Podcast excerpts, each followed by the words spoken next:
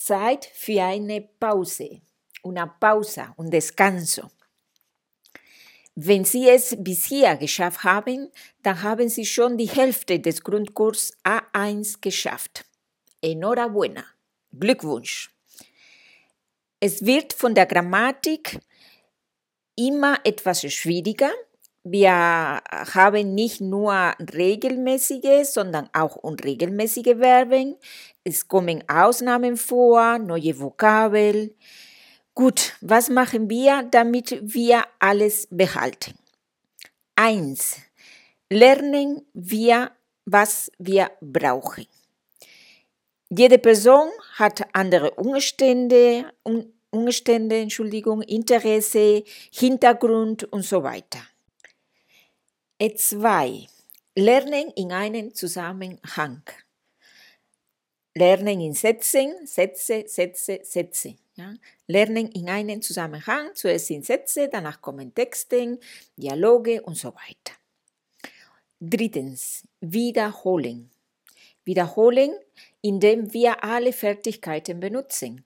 Mündlich, also sprechen, lesen, schreiben und hören. Versuchen wir alle Fertigkeiten zu benutzen. Schreiben, die wissen schon, dafür habe ich die schriftliche Unterlagen von den Lektionen.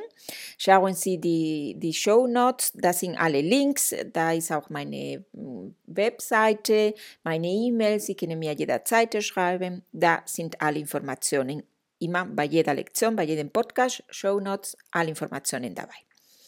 Und jetzt, wo wir von Fertigkeiten sprechen, dann gebe ich Ihnen noch ein paar Tipps, um das Sprechen zu üben. Wir haben schon nach den ersten 25 Lektionen so ein paar Tipps und jetzt gucken wir uns noch, noch ein paar.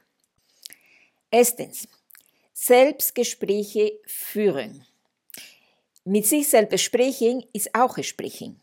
Wir sind am Anfang und wir müssen uns vor allem daran gewöhnen, auf Spanisch zu denken. Und das können wir mit Selbstgesprächen wunderbar üben. Außerdem, man hat, man hat nicht immer eine Person, mit der man sprechen kann. Oder man fühlt sich unsicher, mit Muttersprachler zu sprechen. Ich kann jeden Tag mit mir auf Spanisch sprechen. Und dabei übe ich die Sprache.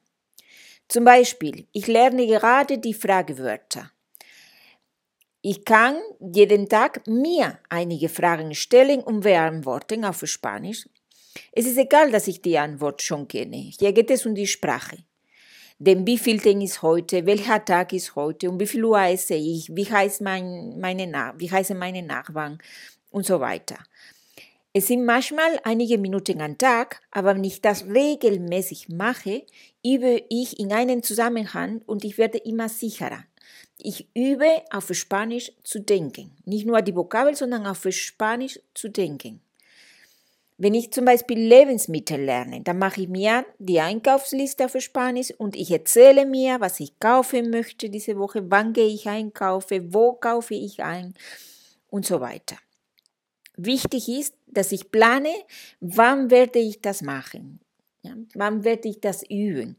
Und dass ich auch vorbereite, was ich zum Beispiel diese Woche üben werde. Bitte plan, planen Sie, wann und wo und wie lange und was Sie üben möchten. Ansonsten ist der Tag vorbei und wir haben die Zeit nicht gefunden und fühlen wir uns frustriert.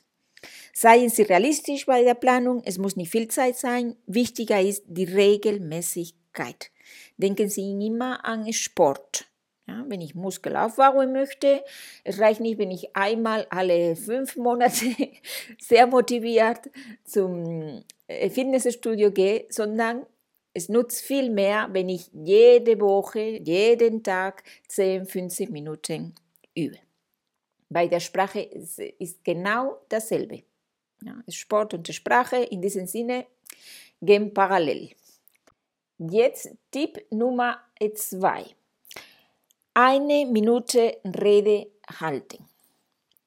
Es geht darum, zu üben, länger als einen oder zwei Sätzen zu sprechen. Wir können mit einer Minute anfangen und dann steigern wir uns.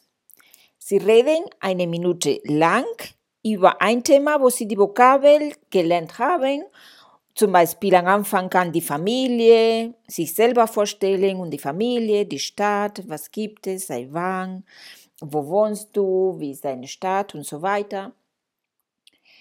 Wir können auch über Hobbys, deine Hobbys, die von deiner Familie, seit wann machst du das, wie oft und so weiter, essen, trinken, was isst du gerne, was nicht, deine Esszeiten, kochst du gerne, gehst du auswärts essen, wann und so weiter. Also man kann jeder sich überlegen, einige Stichpunkte und über diese auf Spanisch eine Minute lang zu sprechen.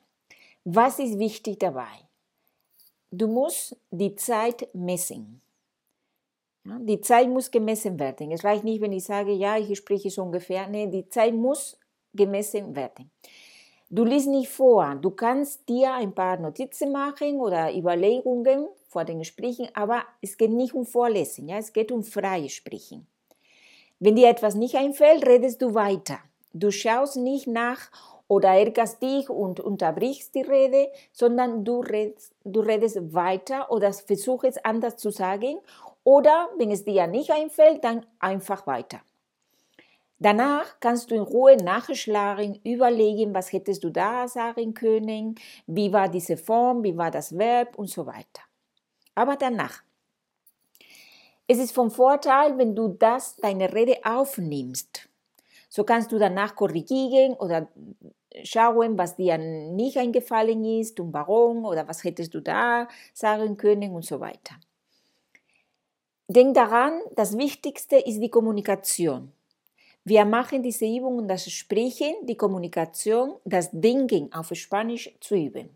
Jetzt ist die Grammatik nicht das Wichtigste, nicht in dem Moment, in dem ich spreche. Ja? Das werden wir mit der Zeit verbessern, indem wir das wiederholen und wiederholen. Wichtig ist, dass wir etwas länger auf Spanisch sprechen.